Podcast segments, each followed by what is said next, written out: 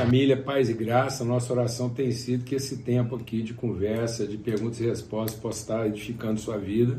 E o nosso apelo é que você continue mandando mais perguntas ou que você é, também divulgue isso para outras pessoas para que mais gente possa ser abençoada nesse esforço, tá bom? Vamos lá. Como gerar um entendimento de paternidade sendo órfão de pai vivo? É a melhor condição que tem, porque a verdadeira paternidade é por adoção.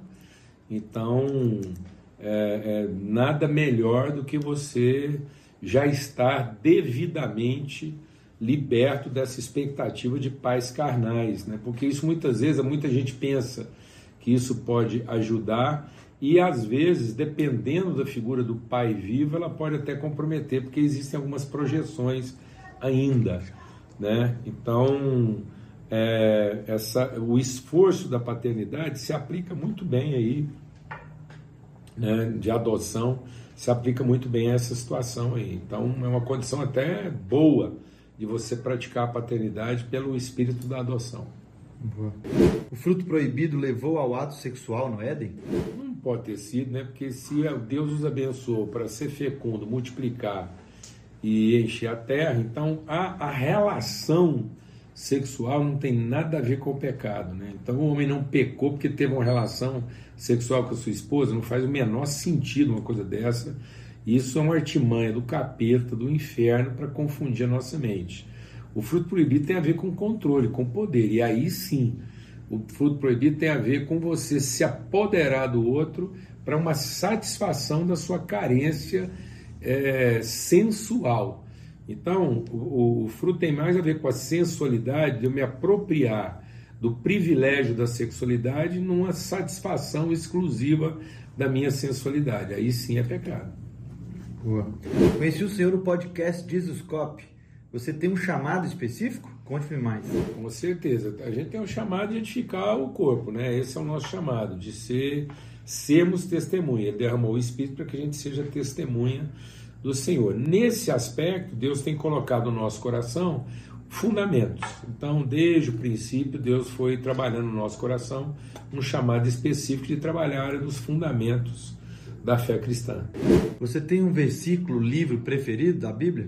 É, eu não diria preferido, mas ele é talvez um livro recorrente, que é, a carta de Paulo aos Efésios e as cartas de João, o Evangelho de João, as cartas de João e a carta de Paulo aos Efésios. Seguramente, talvez de toda a minha é, leitura bíblica, né, o Evangelho de João, a carta de Paulo aos Efésios e as cartas de João são recorrentes. Paulo Borges, qual é o seu hobby? Hobby, hobby mesmo, eu sei, entendendo a sua pergunta, hobby mesmo é, seria pescar.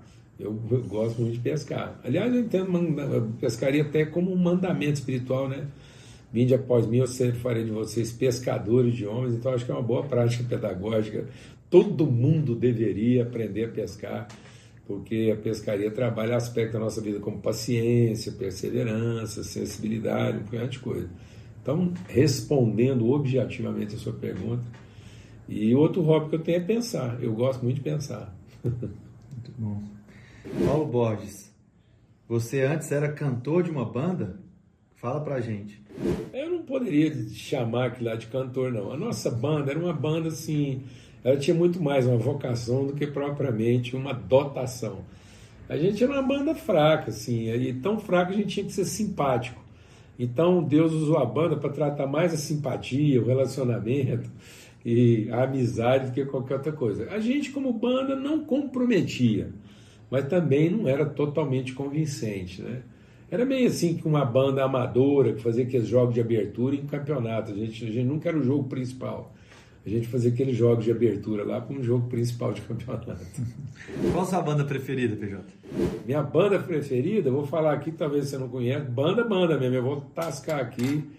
A minha banda, bom, meu, meu músico né, que mais me influenciou foi Keith Green, e nos meus tempos de juventude, e uma banda que me influenciou demais foi Jethro Tull, uma banda inglesa e, mas não vai escutar não sem orar antes, porque senão você vai achar que eu sou um cara caído. Depois que você tiver muita revelação, você escuta para entender o que eu estou te falando.